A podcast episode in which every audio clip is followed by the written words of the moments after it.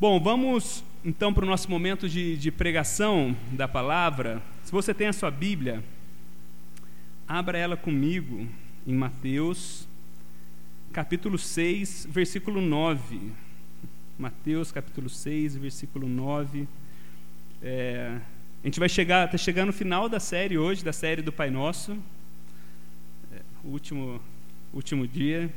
E a gente hoje é o, o, tema, né? Não nos deixe cair em tentação, mas livra-nos do mal. falei que foi bem, né?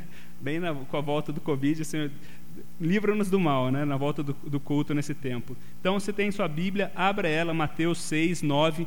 Eu queria fazer algo que a gente não pôde fazer esse tempo, que a gente lesse junto. O texto acho que vai ser projetado em NVI, se estiver um pouco pequeno, mas é a oração do Pai Nosso, né? Então, eu acho que só se alguém tiver um um óculos bom. Dá para ler daí de trás? Não? Dá para ler? Vamos, vamos ficar de pé em reverência à palavra de Deus e, e, e ler junto a oração do Pai Nosso? Vamos lá? Pai Nosso que estás nos céus, santificado seja o teu nome. Venha o teu reino. Seja feita a tua vontade, assim na terra como nos céus. Dá-nos hoje o nosso pão de cada dia Perdoa as nossas dívidas, assim como perdoamos aos nossos devedores. E não nos deixe cair em tentação, mas livra-nos do mal, porque Teu é o reino, o poder e a glória para sempre. Amém. Vamos orar? Senhor, estamos diante da Tua palavra, Pai. Ela que é poderosa para discernir os nossos pensamentos, ela que é poderosa, Deus, para sondar o nosso íntimo, para revelar o nosso coração, ela que tem o poder transformador do Evangelho, Pai. Nós nos colocamos submisso a ela, pedimos mais uma vez, Deus, que o nosso coração possa é, ser terra fértil para receber a Tua palavra, Deus. Eu sou o canal do Senhor, eu sou simplesmente um vaso, Deus, que deseja ser usado pelo Senhor, Deus, para ministrar a Tua palavra ao meu coração e ao coração é, da Tua igreja aqui reunida nessa noite, Pai nós nos alegramos de estarmos juntos, Deus, podemos compartilhar junto a Tua palavra, Deus, e pedimos que o Senhor possa revelar a, a cada pessoa aquilo que o Senhor deseja revelar, confrontar, é, exortar, acalmar, que o Senhor possa trazer, Deus, é, os benefícios e o que a Tua palavra ela se dispõe a fazer aqui nessa noite, Pai. Nós oramos assim no nome do Teu Filho Jesus. Amém. Você pode se sentar?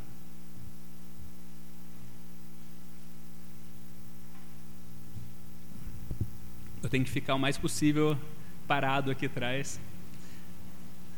Na, na minha infância, quando eu era um menino de os meus oito anos, meu pai sempre vinha até a minha cama de noite para fazer uma oração é, comigo e com as minhas irmãs, né, antes de dormir.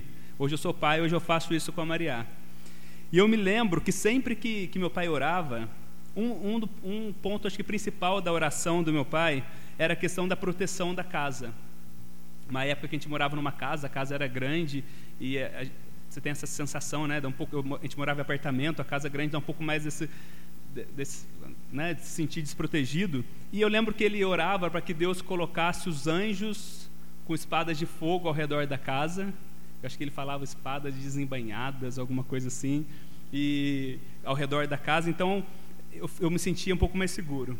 É, também, quando nós íamos, sempre que nós íamos, sair de viagem, meu pai gostava de viajar bastante, a gente sempre viajava muito, ele fazia essa mesma oração, né? No começo, antes de sair, antes de pegar a estrada, a oração para que os anjos do Senhor acampassem ao redor do carro, que ele nos acompanhasse durante a viagem, para que nós pudéssemos chegar é, seguros ao nosso destino.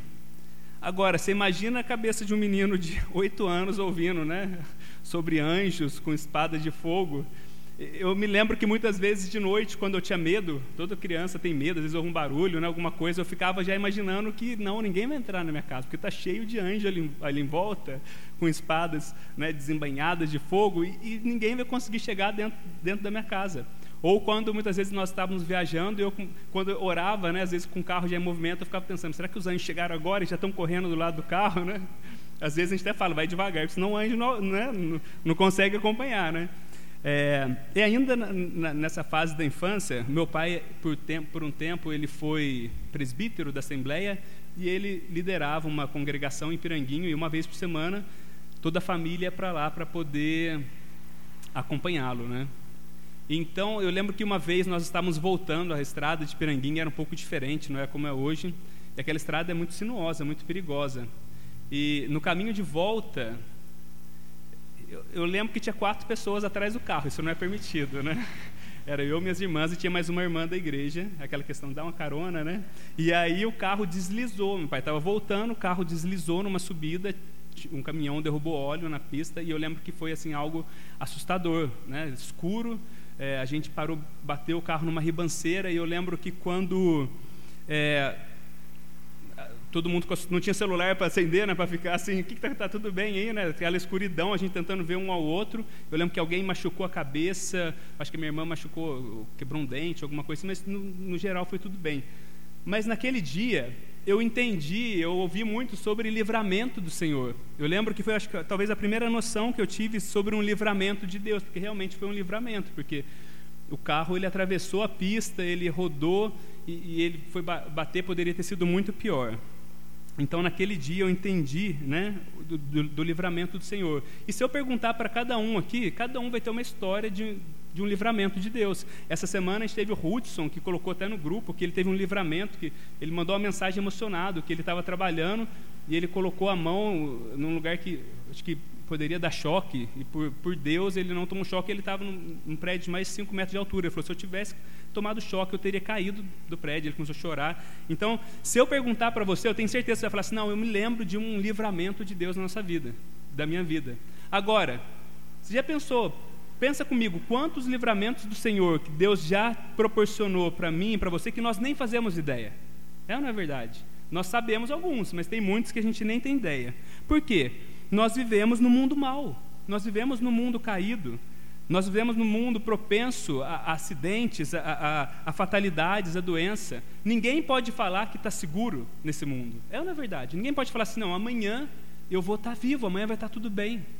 Segunda-feira eu estava fazendo velório de um menino de 28 anos que morreu com um ataque cardíaco, que não tinha nenhum problema a princípio. Ninguém pode. Os meninos jovens estavam, estavam assim, Senhor, um amigo meu falou, eu estou fazendo plano para o futuro, mas agora eu estou eu estou percebendo que eu não sei se eu vou estar vivo daqui 10, 20, 30 anos. Isso me levou a pensar em muitas coisas, né?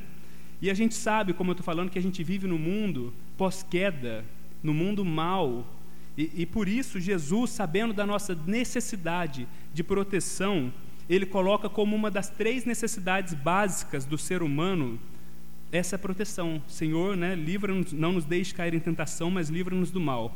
Agora, a proteção ao qual Jesus se refere nessa oração, especificamente nessa petição aqui, vai muito além da proteção física. Se você observar um pouco as palavras de Jesus, ele fala: é, né, para livrar do mal, para não cairmos em tentação. O pedido de Jesus seria muito mais, é, uma tradução, é, ele estaria pedindo ao Senhor: Senhor, não me deixe pecar. Quando não me deixe ceder à tentação ao pecar. Então, só para a gente recapitular, nós estamos na, no último, né, na última petição da oração do Pai Nosso, e nós vimos que essa oração se divide em seis petições principais.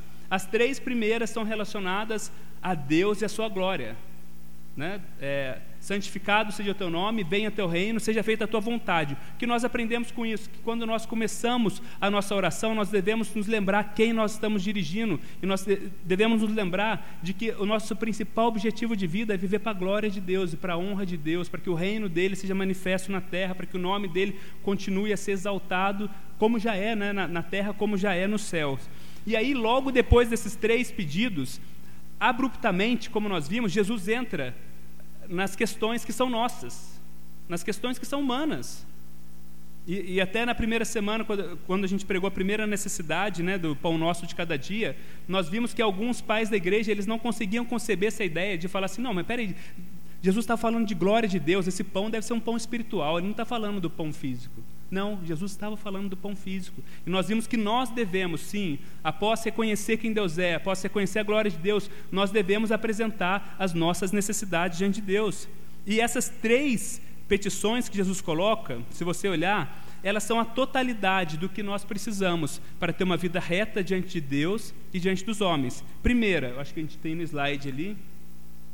Ali, mais um, volta mais um. A primeira necessidade é material, que Jesus coloca: o pão nosso de cada dia nos dai hoje. Tudo aquilo que é básico para nós vivermos. É a primeira necessidade que Jesus nos coloca para os seus discípulos. A segunda, as necessidades espirituais, o que nós vimos semana passada com Leandro, o perdão dos pecados. E a terceira, o que nós vamos ver hoje, as necessidades morais, livra-nos do mal. Então, o que nós fazemos toda vez que nós oramos, e é importante, é interessante a gente lembrar disso, porque a oração do Pai Nosso, ela é um guia, ela não é algo para ser repetido. Uma, uma das coisas que eu acabei não mencionando nessa série é que eu cresci por muito tempo achando que essa oração eu nem podia fazer né? Porque geralmente ela, ela é orada junto com o Ave Maria, e o Paulinho jogava bola junto no clube, o Paulinho era zagueiro junto comigo, ele era zagueiro bom, era zagueiro ruim. e, mas o Paulinho vai lembrar que a gente jogou bola que antes de entrar no campo, tá aquela molecada fazendo aquela bagunça, derrubando o vestiário, e aí quando depara, parece que, né, Pai nosso que está no céu, santificado. E aí começa como realmente como uma reza não, não, não é algo, não é uma oração. O que Jesus está falando aqui, não que a gente não possa orar ela assim, mas o que Jesus está falando, ele está dando um guia para a gente de oração. Olha, quando vocês orar, começa a se lembrando de quem é Deus é, Deus é Pai. Começa glorificando o nome dele e coloca as suas necessidades. Então, quando nós oramos essas três petições, pense bem comigo, Jesus engloba todas as áreas da nossa vida. Nós estamos reconhecendo, Senhor, nós precisamos do Senhor, nós dependemos do Senhor para cada área da nossa vida. E há algo muito belo aqui nessa, nessas três petições, é algo velado, é algo, a gente não sabe que Jesus fez proposital, mas que alguns teólogos chamam atenção para isso, é que nós podemos perceber que uma alusão nesses três pedidos na questão da trindade. O cristão, ele crê no Deus trinitário, que é três em um. E se você olhar, a nossa necessidade material, ela é suprida pelo Deus Pai, que através da criação ele providencia o pão nosso de cada dia, né? ele providencia o que é necessário para a gente. Através do Deus Filho, nós temos as nossas necessidades espirituais supridas, porque Jesus, na sua morte expiatória na cruz, ele nos providenciou perdão para os nossos pecados. E através do Deus Espírito Santo, que habita em todo cristão, nós temos, nós conseguimos ter suprido eh, o livramento do mal se não for através do Espírito Santo nós não conseguimos, nós vamos ver isso, nós não temos condição para nos, nos livrar do mal que nos cerca. Então vamos entrar um pouco mais fundo nessa última petição. Falem forte comigo, vamos ler junto, acho que tem aqui. E não nos deixes cair, mas. A princípio, parecem duas petições separadas, né? não, de, não nos deixe cair em tentação, mas livra-nos do mal. Existe uma, uma, discussão dentro da teologia, de teólogos, tem teólogos que acham que são duas diferentes, mas o grande consenso é o que Jesus está usando ali, é uma técnica muito usada no Antigo Testamento chamado paralelismo. É quando você quer reforçar tanto uma ideia que você usa é, você, você fala aquela ideia de duas formas: não nos deixe cair em tentação, mas livre-nos do mal, como Jesus estivesse reforçando o pedido de proteção a Deus. Agora, quando Jesus ele direciona esse pedido para Deus, ele fala: Senhor, não nos deixe cair em tentação. Jesus não estava sugerindo que é Deus que nos tenta com mal. E esse é o nosso primeiro ponto que tem que ficar muito claro na nossa mente. Deus não pode nos tentar com mal. Guarda isso. Deus não pode nos tentar com mal. Você nunca pode dizer Deus está me tentando.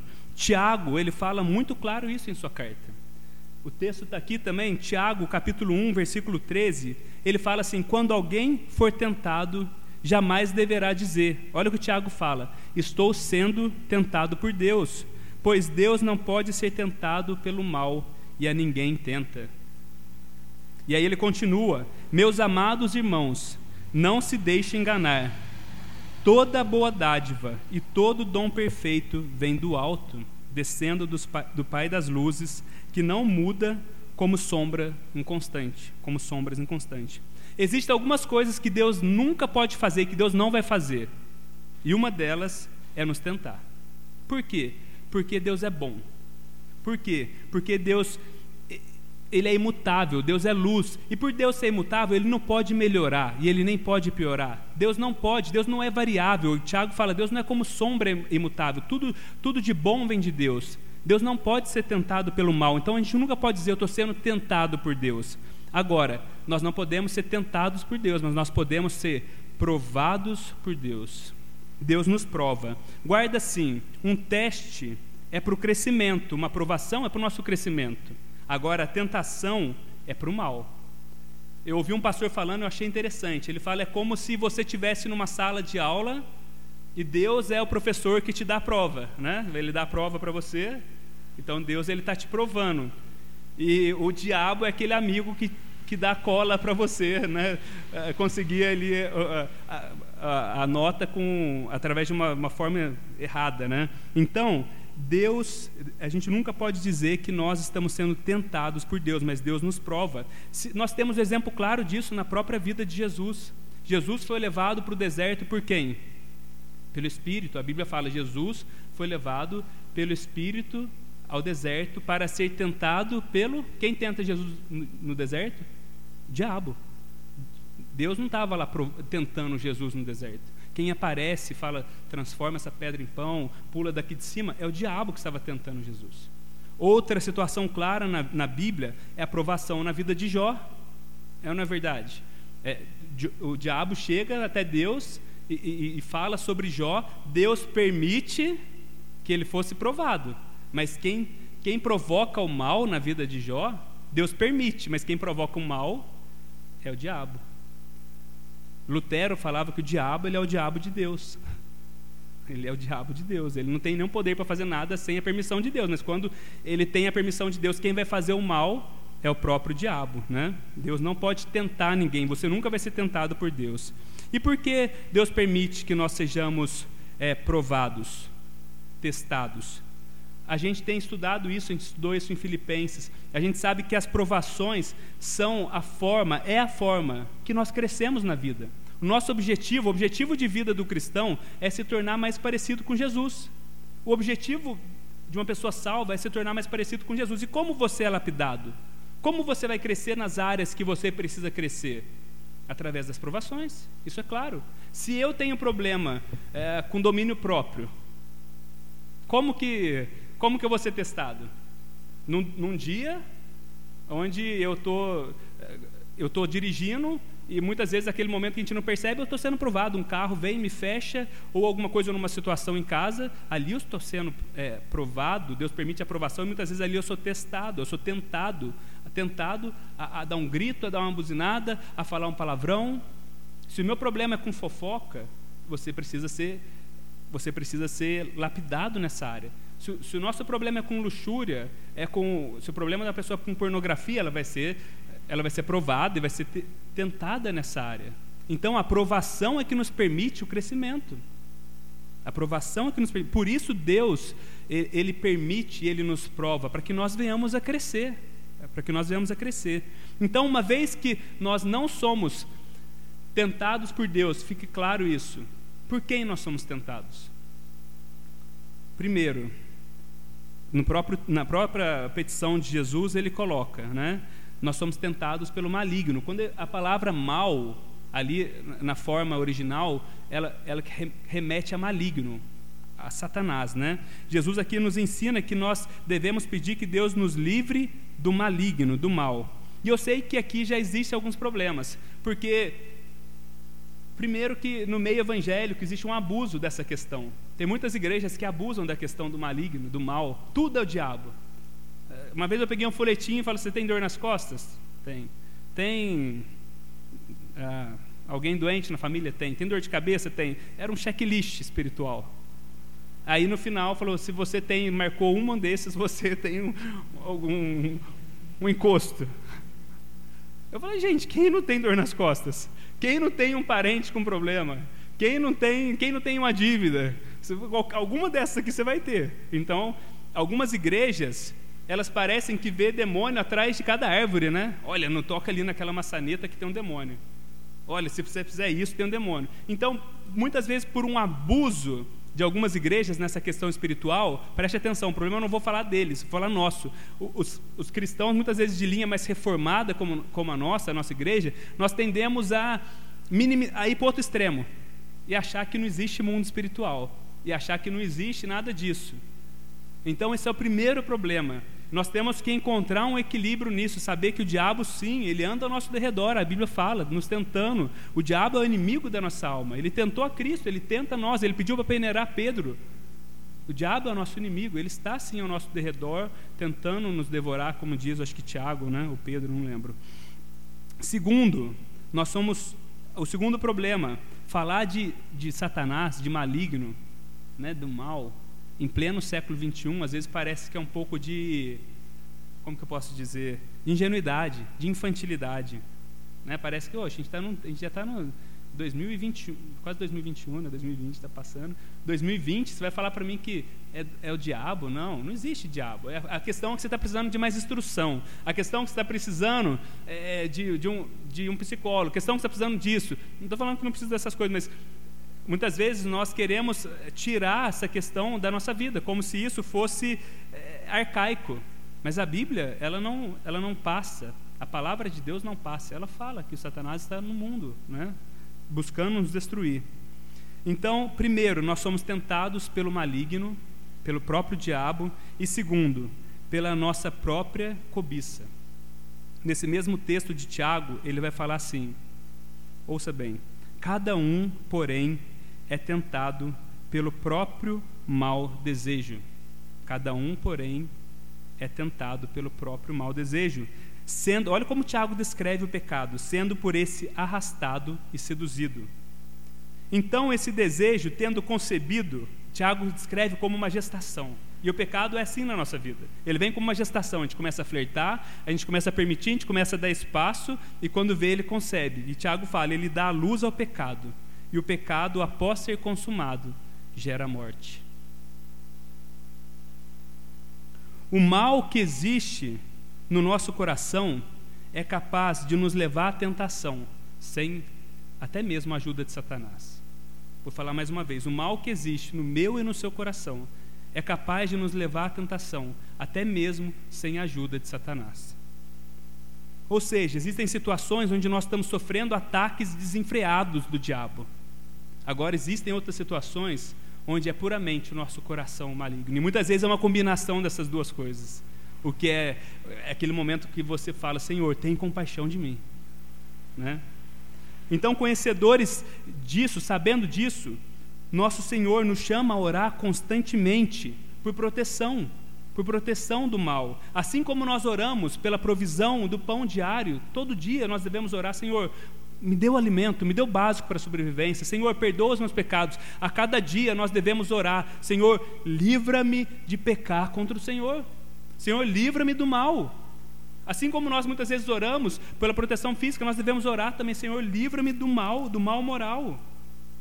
Nós devemos levar a sério as palavras de Jesus quando ele disse: vigiem e orem para que não caiam em tentação. O espírito está pronto, mas a carne é fraca. Uma coisa interessante de se notar nesse tempo de pandemia é, é, é o cuidado que tem sido né, criado nas nossas vidas, os novos hábitos, né? Os novos hábitos. É, talvez algumas pessoas vão falar assim, ah, eu continuo fazendo as coisas do meu jeito.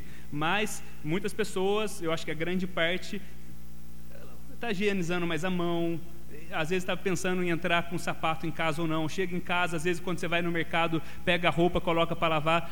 Talvez isso não é só questão do Covid, talvez é uma questão de higiene, mas isso está sendo criado, né? Então nós fazemos distanciamento social, como nós estamos fazendo aqui, usamos, usamos máscaras para que né, não tenha nenhum perigo, nós passamos álcool em gel e ainda oramos, Senhor. Eu tenho certeza que alguns aqui vieram para a igreja e falaram, Senhor, livra-me do mal, não me deixe que nenhum mal, que, o, né, que, essa, que essa questão possa nos atingir. Agora eu faço uma pergunta: e se nós tivéssemos o mesmo cuidado que nós temos, igual nós estamos colocando esse distanciamento, todas essas observâncias em relação ao pecado que nos rodeia? O pecado, gente, é como um vírus, é como esse vírus, ainda é muito pior. O estrago que o vírus chamado pecado pode fazer na minha e na sua vida é muito pior do que Covid-19. Eu não estou falando aqui que você não deva cuidar da, da higienização, essas coisas, não estou falando. A pergunta é: e se nós tivéssemos esse mesmo zelo em relação à nossa santidade? Se nós observássemos, se nós orássemos, mas se nós também guardássemos, falasse não, aqui eu não, aqui eu não passo, isso aqui não é lugar para mim. É, a, qual que é a máscara que você precisa usar? O que você precisa? Quais são as coisas que você precisa usar para prote proteção espiritual? Você já parou para pensar que o mal moral ele é muito mais destrutivo nas nossas vidas e no mundo do que o mal físico? Mais uma vez, você já parou para pensar que o mal moral ele destrói, ele é muito mais destrutivo na minha, na sua vida, no mundo, do que o mal físico? Na verdade, a, a, o mal físico que existe é uma consequência do mal moral. Biblicamente é uma consequência do mal moral. E muitas coisas que nós pedimos por livramento físico, um acidente, muitas vezes é consequência do mal moral. Uma pessoa que dirige acima da velocidade, desobedece às leis, ela, como aconteceu algumas semanas atrás, alcoolizado, o rapaz matou uma menina de moto. É o mal moral que acaba acontecendo o mal físico. O, o estrago, o estrago que o pecado causa nas nossas vidas é muito maior. Até porque o cristão que tem a sua fé em Jesus, quando ele passa por, por, por dificuldades, ele, ele, a nossa tendência é nos aproximar de Jesus. As nossas dores físicas, as nossas, os nossos problemas, ele, ele nos aproxima, nos leva mais para perto de Deus. Já viu uma pessoa, quando muitas vezes um cristão que está meio assim, aí acontece alguma coisa, a gente se apega mais ainda em Deus. A gente começa a perceber que isso tudo é fugaz. Agora, o mal moral, o pecado, vou chamar isso de pecado, ele tem um, ele, ele causa estragos terríveis. Eu tenho certeza que você conhece alguém, ou talvez você seja um, você que está me ouvindo, que, que você olha para a sua vida e você tem visto o estrago que o pecado está fazendo na sua vida. E a gente precisa levar a sério. O mal físico, ele é ruim, sim. Ninguém né, quer, quer sofrer o um mal físico. Um câncer, por muitas vezes, ele é avassalador. Um acidente pode trazer sequelas terríveis. Mas preste atenção, nada se compara às consequências que o pecado pode gerar nas suas vidas. Isso nos deveria levar a sério essa petição e orar constantemente, porque a Bíblia fala assim: aquele que pensa está de pé, cuide para que não caia. Nós estamos suscetíveis ao mal todos os dias. Nós precisamos orar ao Senhor todos os dias: Senhor, livra-me do mal, guarda-me. Tem uma música antiga do, do Titãs, que, que no refrão, ele, talvez muitos de vocês conheçam, ele fala assim: O acaso vai me proteger enquanto eu andar distraído? Tem muito cristão, muita gente andando distraído, achando que a gente está na Disneylândia, né? achando que a gente está, que a vida é só uma festa. Eu não estou falando para a gente ser esse outro extremo, mas nós devemos andar vigilante. Jesus falou: vigia e ora. Vigia e ora. Nós temos que vigiar e orar. Agora, isso nos leva ao ponto, ao último ponto, que nós não podemos vencer o maligno sozinho. Jesus sabe que eu e você somos fracos. Por isso, é por esse motivo que ele fala: ele, ele nos ensina a fazer essa petição. Não é porque Deus vai nos tentar, mas é porque Ele sabe que nós não podemos vencer o mal sozinho. Sem o Senhor, sem o Espírito Santo, nós somos presas fáceis do diabo. Nós caímos facilmente na fofoca, nós caímos facilmente eh, na pornografia, nós caímos facilmente na ira, nós caímos facilmente nos pecados sem a ajuda do Espírito Santo. É por isso que uma pessoa sem Cristo, ela não, sem, sem o Espírito Santo, ela não consegue nem lutar, nem apresentar uma resistência contra a tentação. Agora a notícia boa, as boas novas, nós temos que um Deus aqui que habitou entre nós, um Deus que se compadeceu de nós. Em Hebreus 4:15, é um dos versículos meus que eu mais amo da Bíblia, mais amo na Bíblia, ele fala assim: "Pois, não temos um sumo sacerdote que não possa se compadecer de, no, de nossas fraquezas, mas sim alguém que, como nós, passou por todo tipo de tentação, porém sem pecado." O que o texto está falando, a primeira coisa, que nós temos um Deus que se compadece de nós. Jesus, ele é empático, simpático à nossa dor. A gente não tem um Deus que está lá nos céus, não sabe, não tem nem ideia do que a gente está passando. Jesus esteve como homem entre nós. Jesus foi tentado. Ele sabe é, como é difícil para cada um de nós passar pelas nossas lutas, viver nesse mundo caído, nesse mundo onde nós ainda vivemos na, nessa luta entre o velho homem e o novo homem, Ele sabe. Nós não temos um Deus indiferente à nossa dor. Esse é o primeiro ponto que nós temos que ter claro, as boas notícias. Segundo, Jesus passou por todo tipo de provação, o texto diz, mas ele não pecou. Isso é maravilhoso. Nós geralmente cedemos. Algumas pessoas falam para Jesus foi fácil. Ele era homem, ele era Deus. Se enganam. Porque nós normalmente caímos nas primeiras provações. Jesus foi levado ao extremo das tentações e nunca pecou. É como se fosse uma luta de boxe e nós caíssemos no primeiro, talvez no segundo round, Jesus fosse até o décimo segundo. Um pequeno exemplo. Mas Jesus nunca pecou, ele passou tentações muito maiores que nós. Então, porque ele nunca pecou, nós temos um sumo sacerdote que é poderoso para nos apresentar diante de Deus. E é esse Cristo que intercede por nós. Jesus intercede pelos seus. A gente vê isso na oração sacerdotal. A gente vê quando ali antes de antes de Jesus ser, ser preso, né? Pedro fala: Senhor, eu vou morrer contigo. Jesus fala: Simão, Simão, o diabo pediu para peneirar você. Eu roguei por você para que a sua fé não desfalecesse. Ele sabe que nós somos fracos. Se nós pudéssemos fazer algo na nossa força, Jesus não teria vindo à terra. Ele sabe que nós precisamos da intercessão dele. E é maravilhoso a gente saber que é a perseverança de Cristo por nós que vai nos fazer chegar salvos, os filhos, os salvos, eleitos em casa. Não interessa, você pode olhar para você e falar: Eu não enxergo. Jesus enxerga, Jesus olha para nós, ele nos ama hoje, mas ele, nos, ele vê a obra acabada. Ele vê o Mateus, que ele morreu para quem eu fosse na cruz. Jesus morreu pelo Mateus pecador, mas ele enxerga o Mateus acabado. Porque ele persevera por mim, minha salvação está segura na mão de Cristo. Qual tem sido a sua luta? Com que você tem sido tentado? Talvez você, em algumas áreas da sua vida, você pode, já pode ter pensado: ah, vou desistir dessa área. Eu não consigo lutar com essa, com essa área. Talvez você já considere uma luta perdida. Eu quero te fazer uma advertência. Esse pecado, no qual muitas vezes você está abrindo mão, você está flertando, ele vai gerar morte. Tiago fala que ele vai gerar morte. Muitas vezes a frieza espiritual da nossa vida é consequência de áreas onde nós estamos flertando com o pecado e permitindo que o pecado habite, produza frutos na nossa vida. Isso vai trazer esgotamento espiritual. Agora, a boa notícia: você não foi chamado a batalhar sozinho. Como eu falei, se Deus achasse que eu e você, que nós pudéssemos vencer, Ele não teria enviado o próprio Filho à terra. Ele sabe que nós somos presas fáceis e Ele intercede por nós. Deus, Ele é simpático, a minha e a sua dor. Deus, Ele está por nós, Ele é por nós, pelos seus filhos. Jesus venceu todas as tentações. O Espírito dele foi provado. E depois no final ele fala: Eu vou para que vocês possam receber o meu Espírito. E pelo Espírito que habita em nós, nós somos capazes de vencer as tentações que nos cercam. E se você não tem certeza, se você tem o Espírito Santo dentro de você, ore e fala, Senhor, porque uma vez que o Espírito Santo está em você, vai haver esse embate. Senhor, habita em mim, eu não quero ser dono da minha vida. Eu quero viver uma vida para a tua glória. Porque, como acaba a oração, porque teu é o reino, o poder e a glória para sempre. Nós queremos não praticar o mal, primeiramente, para a honra e glória do nosso Deus, para ver o nome dele exaltado.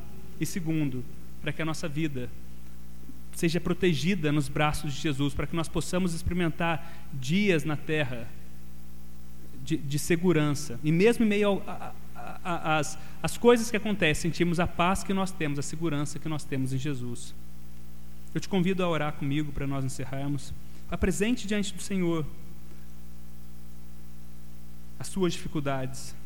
Se você tem flertado com pecados, coloca diante do Senhor, fala: Senhor, Traz arrependimento ao meu coração. Se você tem sentido fraco, fala: Espírito Santo, habita ricamente em mim. Me ajude, me ajude na minha batalha, interceda por mim, Senhor. Deus Santo, nós te agradecemos pela tua palavra, Pai. Nosso pedido nessa noite, Deus, é que o Senhor nos livre do mal. Não nos deixe, Pai, cair na tentação. Que esse possa ser um pedido diário na nossa vida que esse possa ser um desejo diário na nossa vida de andar de uma forma que glorifica o teu nome, que honra o teu nome. Nos ajude a viver vidas, Deus, que vão trazer luz ao Senhor, Deus. Não nos deixe, Deus, viver sobre o pecado. Não nos deixe flertar com o pecado. Nos ajude a ser pessoas, Deus, que vigiam e orem. E obrigado, porque Cristo deu o Espírito Santo a nós. Nós temos em, em Jesus o poder para vencer esse pecado. Nós sabemos que sem o Senhor nós somos presas fáceis diante de toda essa tentação, diante desse mundo mal, diante da nossa carne, Deus. Não há força em nós, Deus. Por nós, nós corremos para o pecado. Obrigado, porque como Pai gracioso, assim como o Filho pródigo, o Senhor aceita, o Senhor nos, nos conduz para dentro de casa. E o Senhor nos protege em segurança e roga por nós. Eu oro para que o Senhor proteja cada um de nós do mal, mal físico, sim, mas muito mais do mal moral, Deus, do pecado que nos assedia, Deus para que nós venhamos, Deus, a viver vidas, mais uma vez, Deus, que vão glorificar o Teu nome e que vão ser testemunho para as pessoas ao nosso redor. Para que nós possamos começar a experimentar os céus, a eternidade aqui na terra, porque essa é a vida eterna. Nós oramos assim em nome do Teu Filho Jesus. Amém.